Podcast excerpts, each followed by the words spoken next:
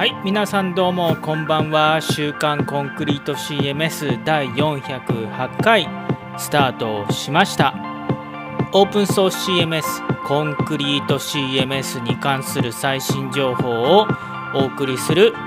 YouTube ライブの生放送番組です。コンクリート CMS ジャパンユーザーグループの勝がお送りしています。今週もどうぞよろしくお願いします。ちょっとまた、あの、配信開始時間が遅れてしまってすいません、えー、今週もですね、えー、手短に配信をしていきたいと思っております。主な内容は2つ。1つは現在制作中の新しいコンクリート CMS 日本語サイトの最新情報そしてご意見募集中ですよっていうこと。そしてその次はフォーラム記事ピックアップ。今日はこの2本立てでお送りしていきます。今週もどうぞよろしくお願いします。えー、はい改めましてコンクリート CMS ジャパンの勝です。えー、ちょっとですね今日ははじめ結構初めてメガネをかけて登場してます。ちょっとなんか今週疲れ気味で実は日曜日にコロナワクチン2回目、えー、打ってきましてモデルナなんですけれども日曜日に打ったんですが月曜日火曜日水曜日まで副反応に悩まされましてなので計72時間ぐらい最終的に一番きつかったのは24時間から48時間なんですけどえー、っと結局3日間ぐらい、えー、っと辛くって。でそれの疲労がたまなんかなんか知らんけど疲労が溜まっていて、えー、とうとう今日あのコンタクトレンズをし続けることができなくなりました、え、なので久しぶりに久しぶりというか早めにコンタクトを外してメガネでメガネをかけてお送りしております。まあ、あの、副反応自体は、えー、っと、水曜日かな、に終わ終わったんですけど、多分それ、副反応があっても、ちょっと仕事を頑張っていたので、それで今日は週の疲労が、あの、多くなったのかなと思います。まあ、しっかり土日は、えー、休めたら休めたいと思ってます。まあ、雨なんでね、えー、っと子供の世話も別にあんまりしなくてもいい しなくてというかあんまり外ではしゃはしゃがなくてもいいのかなとか思ったりしてそうと願っております。さて、えー、今日は9月の3日金曜日夜8時45分をに近づいたところです、第408回になりました週刊コンクリート CMS アメリカ・ポートランドで、えー、ポートランドラボスという会社が開発しているコンクリート CMS それの日本語コミュニティの最新動向日本語版について、えー、最新情報をお送りしそして、えー、時々オンライン勉強会として行っていく。そして生でユーザーさんが参加している時はその生のユーザーの悩み相談を、えー、受け付けるという回です。回です。今日は僕一人で、えーと、やっております。あのー、ぜひぜひですね初心者の方でも全然構わないです。えっ、ー、と質問があればドアキーパー今ライブチャットの一番ピン止めしているメッセージなんですけれども、えー、っとライブチャットでもメッセージしていただいても構いませんしこうやって Google Meet という Google の、えー、っと会議ツールをビデオ会議ツールサービスを使って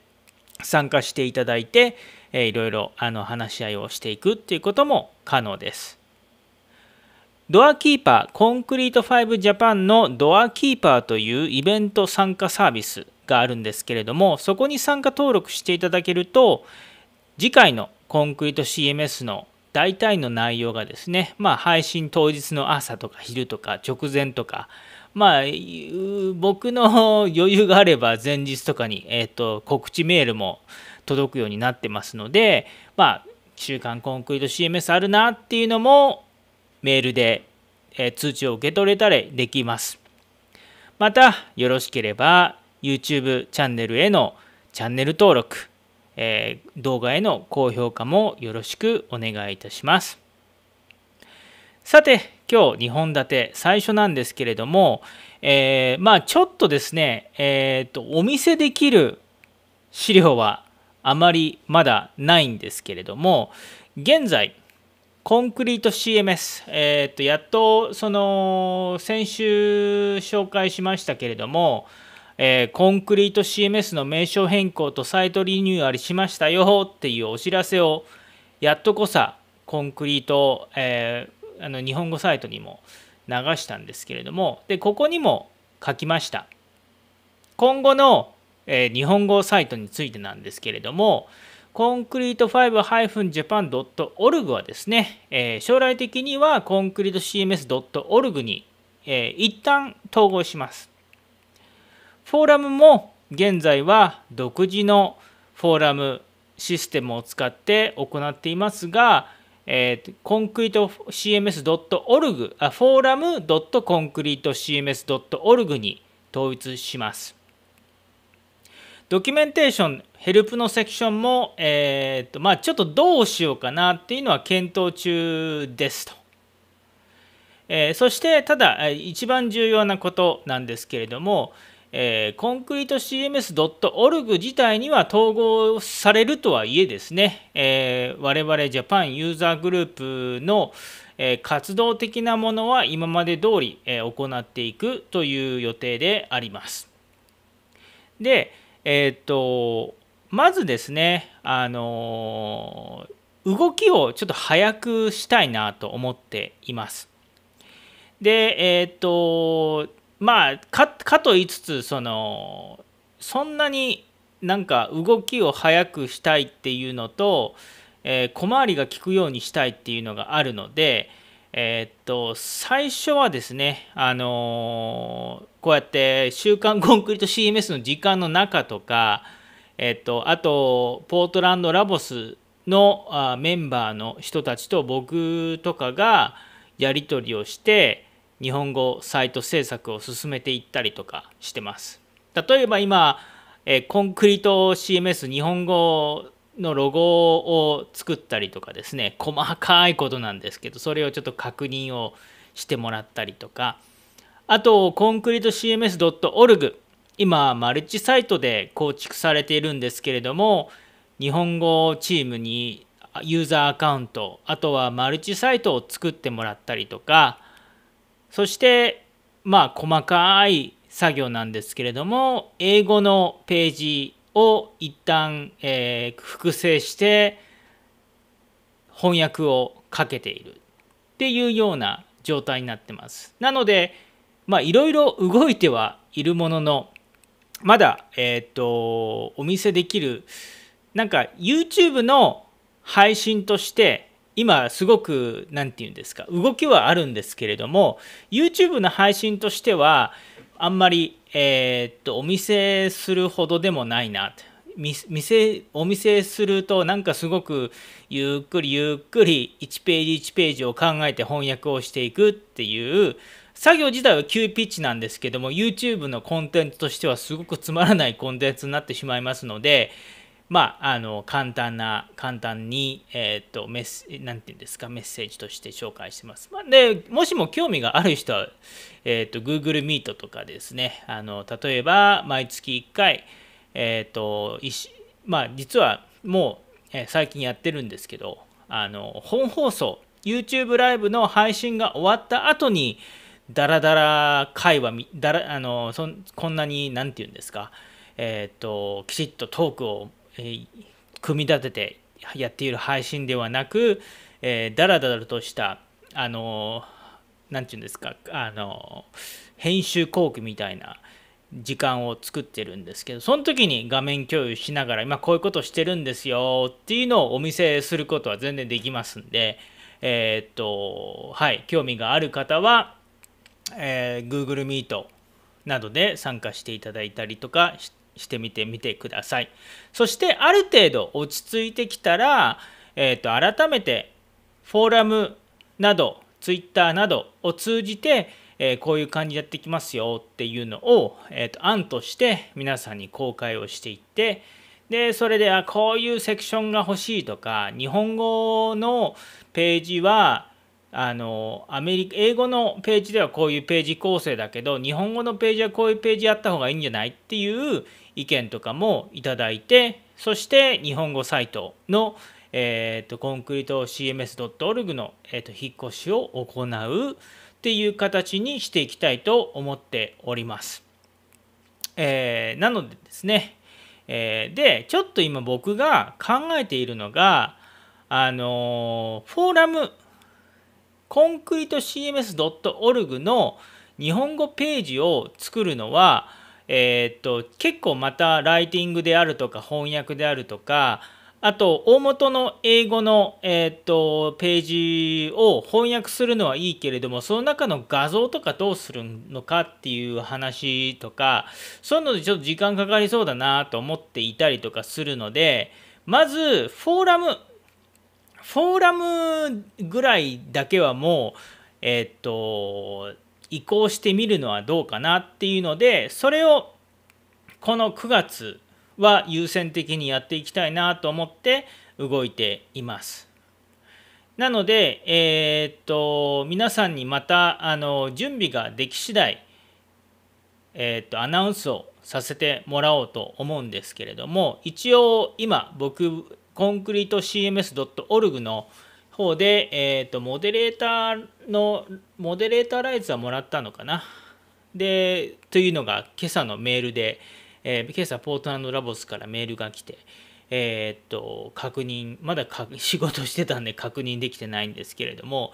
えー、なので、えーと、フォーラムだけ先に移動させてそしてまあ構成とかいろんな話をですねその新しいフォーラムに移ってからえー、話し合いを進めていければいいのかなとは個人的に思っていたりとかしています。そしてその次に、えーと、コンクリート CMS.org の日本語サイトの中の構成とかそういうのを話、えー、作っていって、えーとまあ、ドキュメンテーションのサイトをどうするかとかそういうのもやっていければなと思ってます。ちょっとね、あの気になっているところが、やっぱりその、今あるヘルプ、今、コンクリート 5japan.org っていうサイトは、ヘルプが、まあ、あの、一つのサイトの中に全部入ってるんですよね。えっ、ー、と、新しいコンクリート CMS.org、英語のサイトはどうなってるかっていうと、製品ページ、オープンソースのページ、ドキュメンテーション、えー、まあ、フォーラムとかいろいろなき、えーと、セクションが一つの独立したサイトとしてサブドメインで分かれているんですね。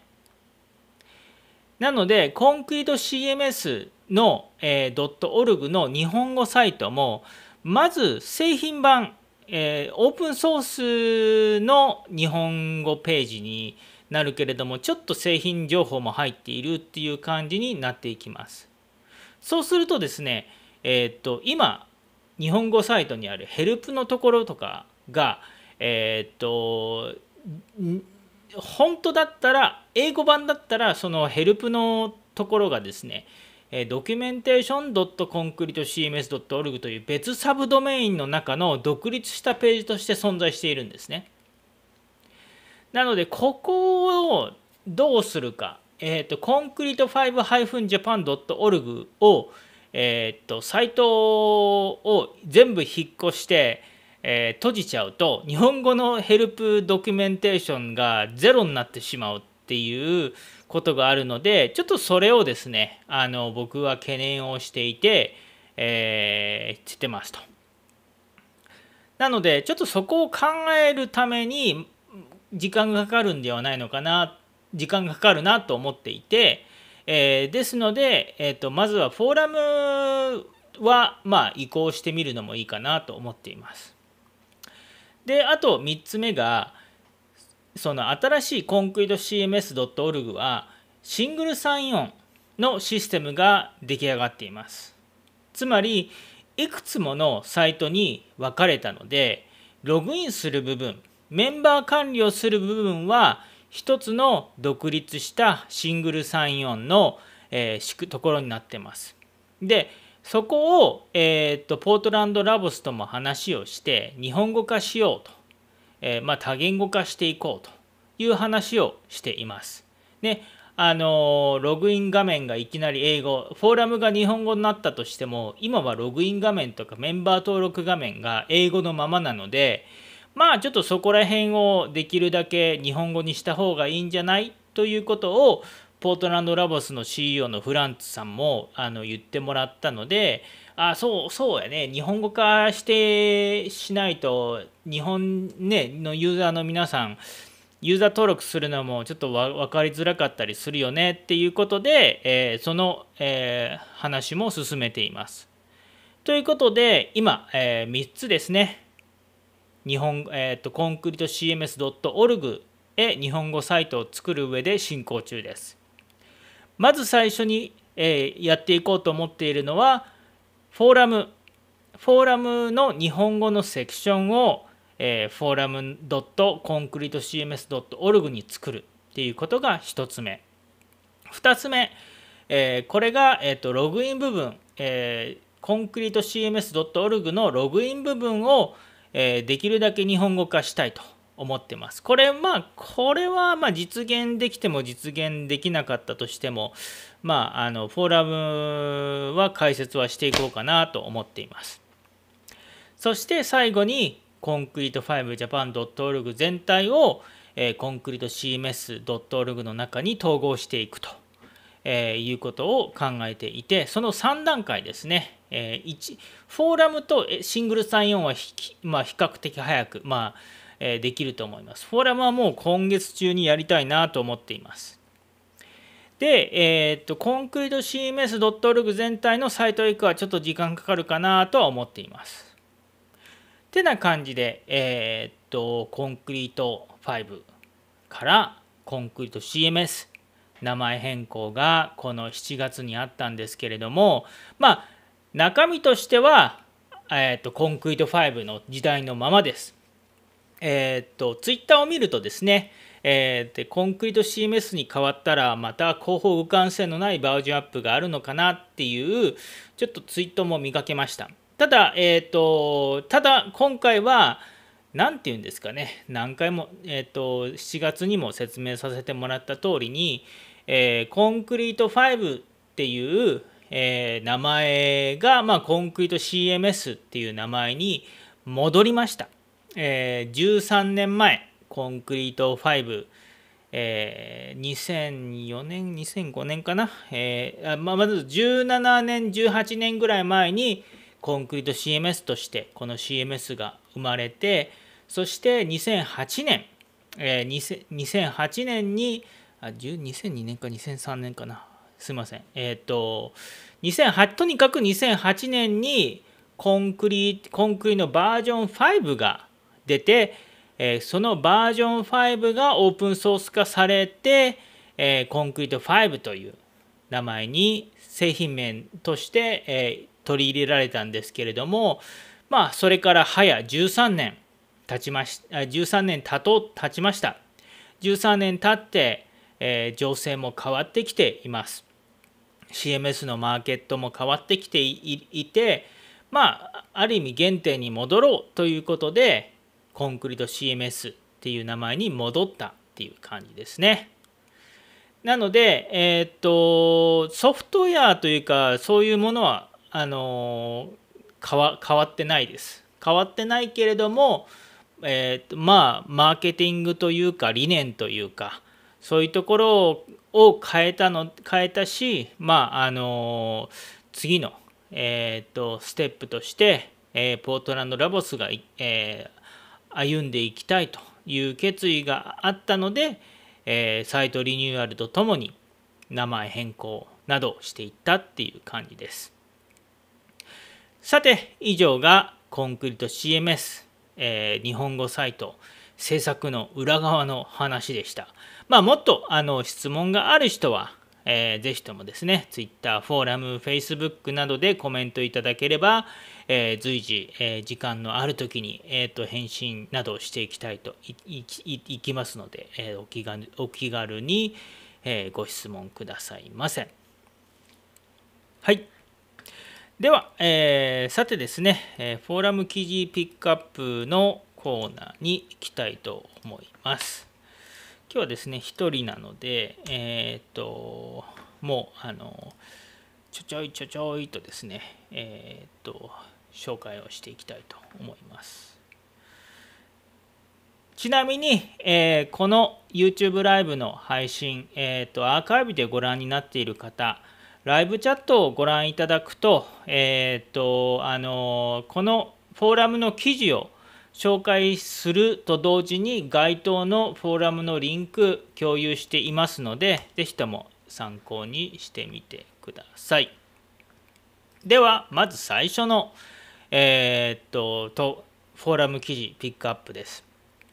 まずジンタンさん。これは先週も紹介しました。エクスプレスで Google マップを管理する方法についてということです、えー、エクスプレスを使ってまああのー、Google マップを iFrame で埋め込んだページを作っていてその Google マップの表示方法をどうしたらいいのかっていうのをえー、悩まれていたと。で先週の時点で僕が実は名古屋のユーザーグループの勉強会で作った Express のサンプルプロジェクトがあります。でその中のサンプルプロジェクトで、えー、っとジンタンさんは Express 詳細ブロックのブロックテンプレートを作られたいと。そこでちょっとつまずいていたっていうので、えー、勉強会で用意をしていたデータの中にたまたまその詳細ブロックの内容を表示するというブロックサンプルがついているのでそれをお見せしました。えー、それでじあのこれはもうあのまあ最終結果というかジンタンさん無事に、えー、PHP のちょっとあの記述とかそういうのが、えーとしこえー、ご苦労されたっていうことだったんですけど無事に、えー、ご希望通りの、えー、エクスプレスの中に Google マップの、えーと、その埋め込みの、えー、識別なものを入れて、えーと、エクスプレスで表示ができるようになったということでしたね。はい。で、えー、ここでですね、あの、ジンタンさんからフィードバックいただいていて、まあ、こういうその PHP の基礎知識、えー、とかね、変数とか、あの配列の代入とか、ちょっと tips があれば嬉しいなっていうのをおっしゃっていて、えー、まあ確かに、あのそうなんですけれども、あのまあ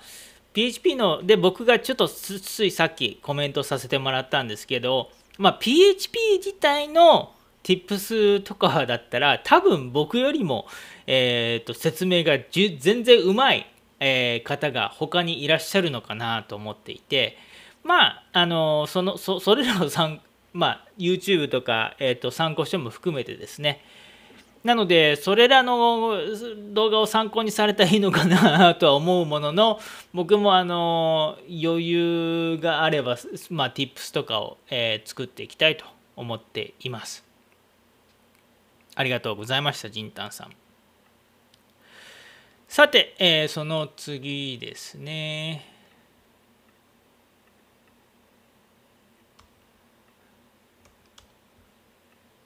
この次はクリップボードから追加して保存するとエラーとなるが再読み込みで追加できるという DSDS さんの投稿です。で、え、ー、と DSDS さんえーと、ブロックをクリップボードに追加して保存しようとすると何か変な文字列が、えーと、表示をされてクリップボードにうまく表示、えー、保存がされないと、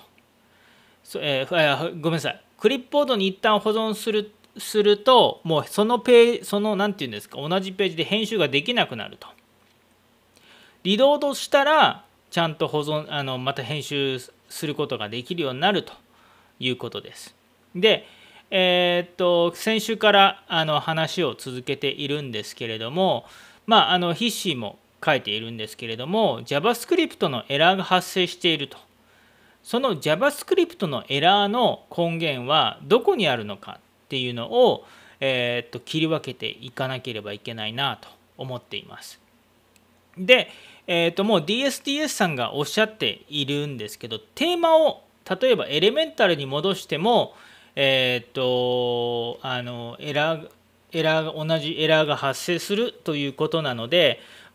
これで僕が聞いたのがあのブロックはオーバーライドをして作られたブロックですかってお伺いしたんですね。そうすると DSDS さん、えー、これはオーバーライドをして作ったブロックということなのでまあおそらくそのオーバーライドされたえっ、ー、とところがあの JavaScript のエラーが出ていると思われな思われるのでそこを修正すれば治る可能性があるかなと僕は思うというコメントをさせていただきました。ちょっとねあのコンクリート5いろんなところでえっ、ー、とカスタマイズであるとか JavaScript、えー、使っているのでまずテーマを変えているんであればテーマが問題を起こしているのかアドオンを追加しているのであればそのアドオンが問題を起こしているのか、えー、自分がカスタマイズをしているのであればその自分がしたカスタマイズ部分なのか。などなどちょっといろいろねあの自由にいろんなブロックを設置できるからこそ、えー、っとちょっと複雑になってくる場合もあるので問題の切り分けをしていききたいと思ってます。で今の段階で、まあ、あの状況的なことをお伺いしてブロックテンプレートのカスタマイズ部分がおかちょっと匂うなっていう感じです。よろしくお願いします。さて次です。ログアウトしようとしたらエラーメッセージが出たという富士ちゃんさんの、えー、投稿です。で、えー、っと富士ちゃんさんの投稿あこ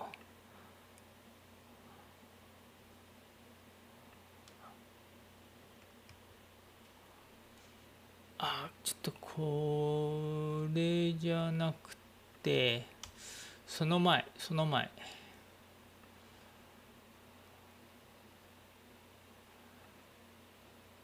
23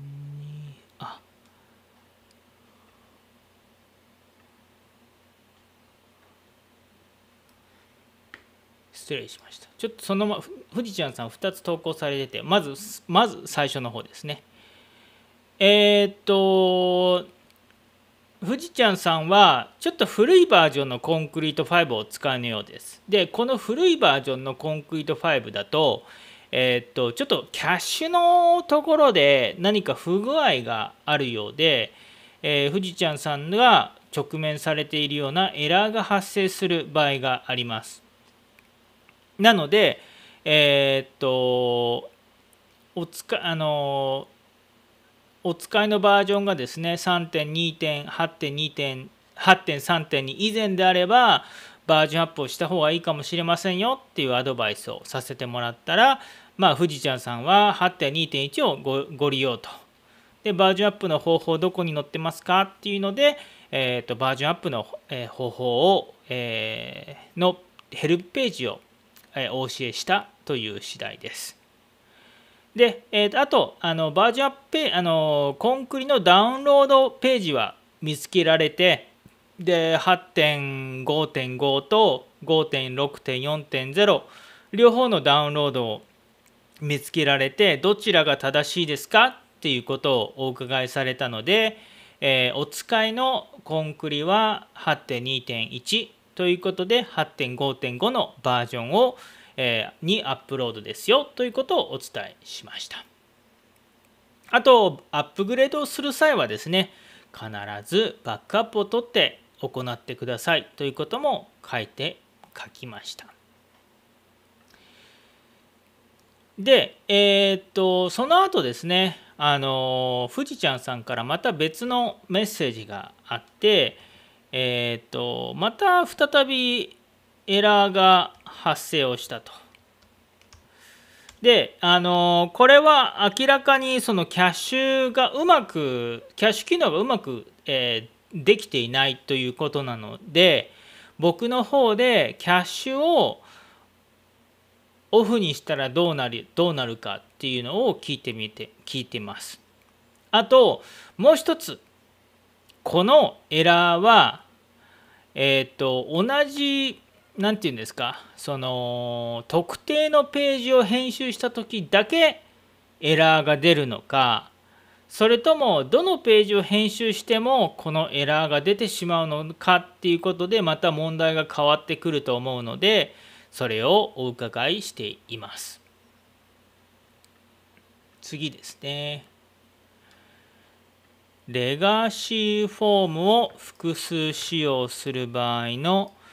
えー、メールテンプレートについてというピックアップです。案件さんですね。で、そこから、えー、とおおおいお岩さんですね。で、えっ、と、先週ですね、先週の、えーと、投稿でお岩さんの方法に加えて僕がブロックの名前をもうメールテンプレートのファイル名と連動させてはどうかっていう方法を、えー、紹介しました。あごめんなさい。これは何かっていうとえっ、と例えば、えーとブロックフォームがありますと。フォームの、えー、まずもともとは、えーと、フォームブロックレガシーフォームブロックでユーザーが、えーと、フォームを送信した時に管理者だけにしか通知は来ないんですけれども投稿した、えー、メッセージを送信したユーザーさんにも確認メールが届くようにしたいというカスタムテンプレートの方法がまず、えー、僕が公開していますと。で、えー、それをまたさらにカスタマイズをして、えー、ブロックなそのフォームごとにメールの内容を変えたいメールのテンプレートを変えたいということでしたで僕がえー、っとお教えした方法はブロックに名前を付けられる機能があるんですね。ブロックをクリックしてメニューの中から詳細を、えー、詳細というメニューがあります。それをクリックするとブロック名を設定できるようになります。で、そのブロック名を、えっ、ー、と、あの指定し、ブロック名をですね、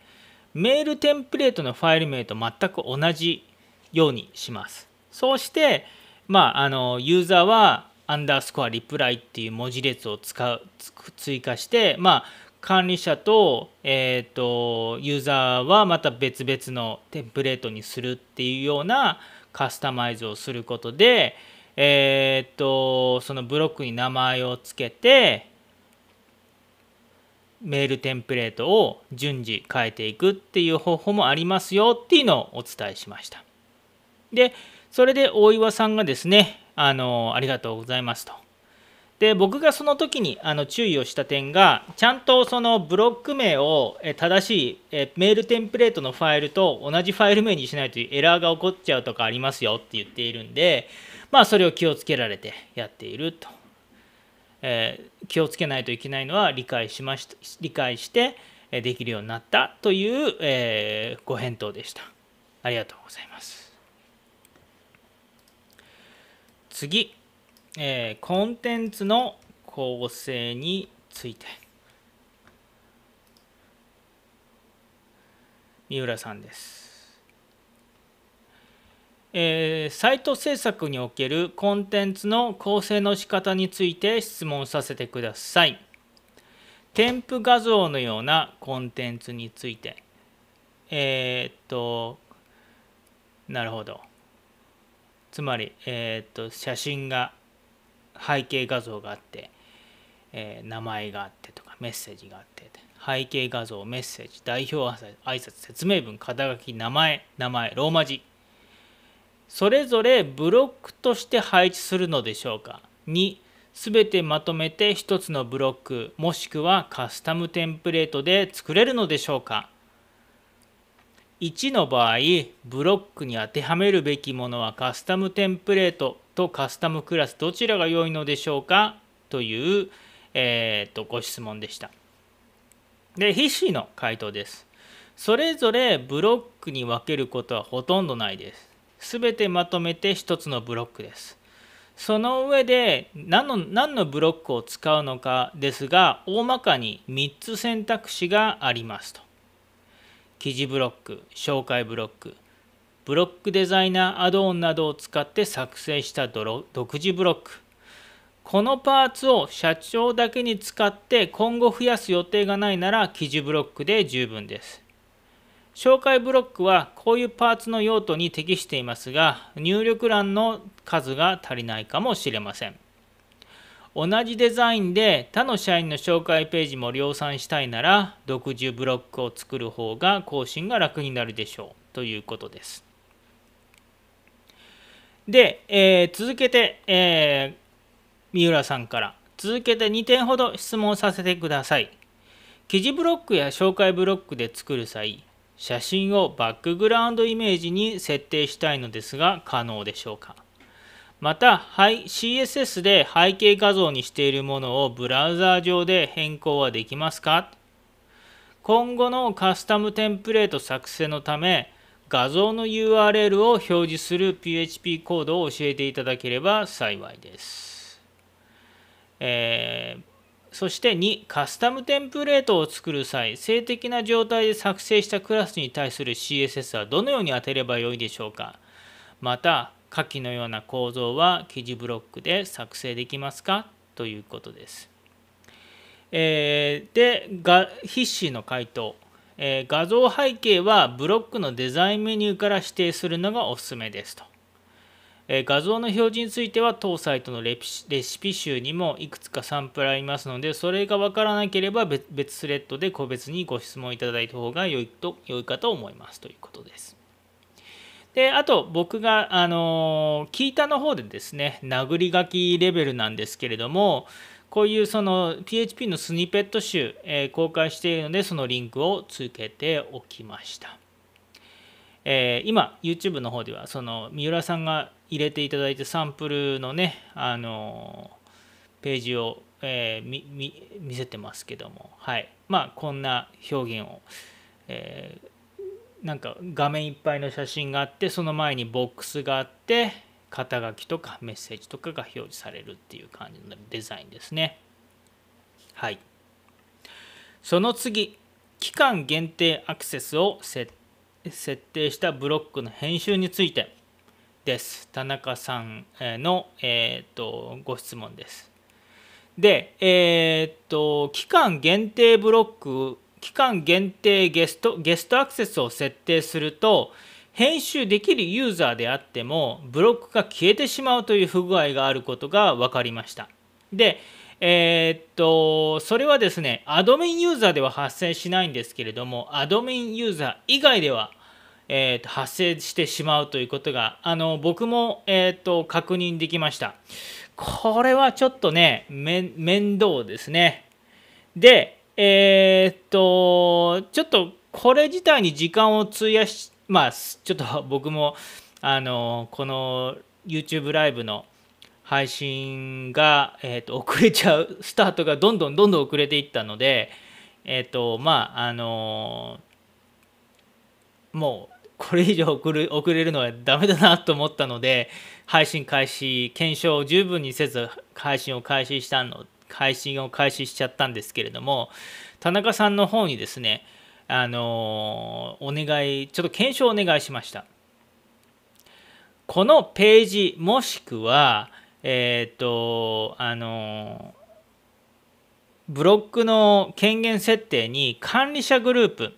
えー、つまり、えーと、田中さんの、えー、問題があるユーザーは管理者グループに属するユーザーが問題があるということで、えそして上級権限モードをオンにしているっていうことなのであの上級権限モードでですね該当するブロックの表示権限に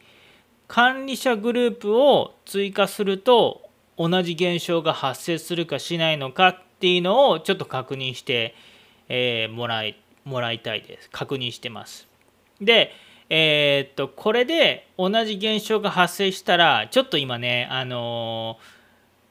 バージョン9のメジャーバージョンアップとあとバージョン8のマイナーバージョンアップ8.5.6が出そうな時で2つちょっと別のメジャーバージョンアップの開発が並行しているっていうのもあるので、えー、とバージョン9で同じ問題が発生するかっていうのをまず確認しないといけないです。で、えー、と同じ問題が発生しているのであればちょっとバグ登録をしてで、えー、と誰か直してっていうかちょっとこれはもう我慢できないっていうのであれば誰あのまあそのオープンソース CMS なのでえっ、とちょっと GitHub で修正したコードをプルリクエスト送ってもらうとかそういう感じになっていくかなと思います。はい。期間限定、えー、ゲストアクセスをしたブロックの編集についてでした次です、えー、Google マイビジネスの口コミを自社ページに埋め込むという DSDS さんのご希望です。で、えー、と Google マイビジネスですね。あの最近いろいろ、えー、と活用され、まあね、Android で表示されたり、Google マップでも表示されたりと、もう、あのちょっとしたね、お店だったらもう別にホームページ持たずに Google マイビジネスだけでいいのではないかと言われている今日この頃でございますが、えその Google マイビジネス、えサイトの中に埋め込み表示できないかということで、えー、先週の、あの放送でも紹介をしました。そして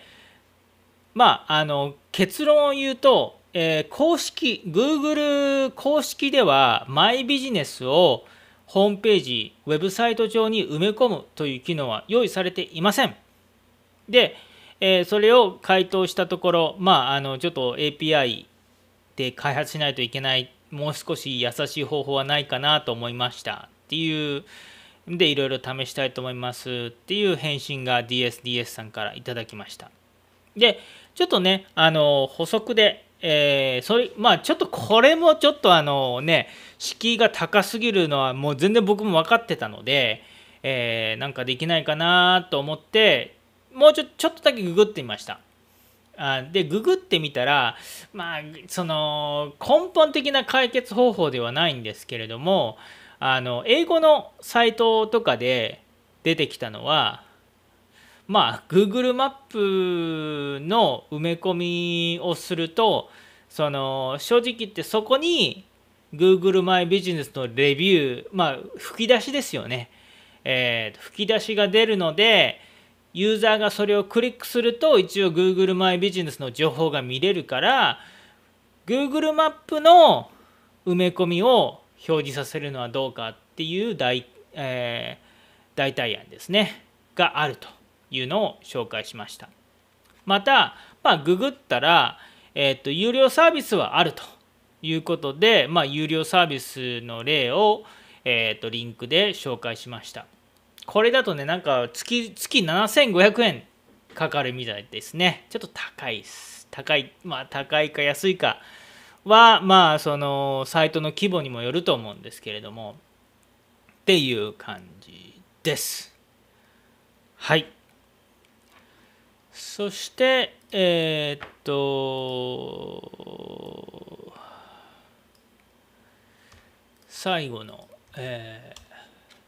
フォーラムです。シンプルダウンロードが動きませんという三浦さんの投稿です。えー、このシンプルダウンローダーっていうのはそもそも何かっていうと、えー、っと最近はちょっとあのご無沙汰している、えー、コンクリートジャパンのコミュニティメンバーのタオさんが、えー、作った PHP のスクリプトです。えー、シンプルダウンローダーこれはですね何かっていうとあの PHP ファイルです PHP ファイルなんだけれどもコンクリの、えーと、ファイルをダウンロードして、えー、アンジップして展開をしてくれるという、PA、シンプルな PHP スクリプトです。で、えー、まあコンクリはですね、あのファイル数がすごく大き多いです。なので ZIP ファイルをあの理想的には ZIP ファイルをサーバーにアップロードしてサーバー上で unzip つまり回答するとすごく早くできます。僕は普段そうしてます。ただ黒い画面を使わないといけないんですね。でこのシンプルダウンローダーっていうスクリプトはその、え、作業 ZIP ファイルをコンクリの、えポートランドラボスのコンクリート CMS.org の方から直接 ZIP ファイルを取得してそして、えー、unzip コマンドで回答してくれるサーバー上にっていう、えー、っとそれを一連の作業を、えー、PHP で実行してくれるというスクリプトになります。で三浦さんは、えーと、とコノハウィングというレンタルサーバーを使いでそれができないということです。で、えー、残念ながらですね、ごめんなさい。僕、このハウィングさんのレンタルサーバーを使ったことがないので、えー、っと、ちょっとわかんないんですね。ただ、えー、っと、2つ理由、原因が考えられると思います。1つは、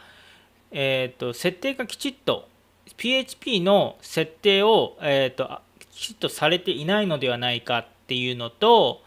あと、まあ、もう一つが、そもそもだからこの、えー、この PHP ダウンロードっていう、まあ、外部のサーバーからファイルを取得して、そして ZIP ファイルを解凍するっていうコマンドはですね、あのレンタルサーバーさんによってセキュリティのけん観点から、えー、っと NG にしている場合があるんですね。なので、えー、っと設定を変えるか、え変えないといけないかもしくはちょっとレンタルサーバー屋さん自体では NG になってるかもしれないっていうことです。あと、ちょっとね、フォルダを直接アップロードしてインストールしようとすると、サポーツコンクリート5リクエスト URLs のチェックがうまくいかず進みませんという、えー、こともコメントもあるので、まあ、おそらく PHP の設定も変えないといけないんではないのかなとは思っていますということです。三浦さん、えー、参考になったでしょうか？はい。ということでですね、えー、今日はですね、あのー、まあ、あの今日僕、えー、勝君一人で配信をしていますので、ネタが尽きてき、えー、ますので、そろそろ終わりたいと思います。9時も過ぎましたし。で、もしもですね、えー、っと、Google Meet でこれから参加したいと思っていらっしゃる方はですね、えー、放送終わりますので、えー、よろしければ、えー、っと Google Meet を使った婚活オンライン参加していただければと思います。ちょっとしばらく10時ぐらいまでは待機していようと思います。Google Meet の方に。そうじゃなけまあ、あのそうじゃなければ、えー、まあ、一旦、えー、この放送、アーカイブでご覧になっている方、もう今、今、今いらっしゃると思うので、ちょっとダラダラとした配信はもうしたくないので、エンディングに移りたいと思います。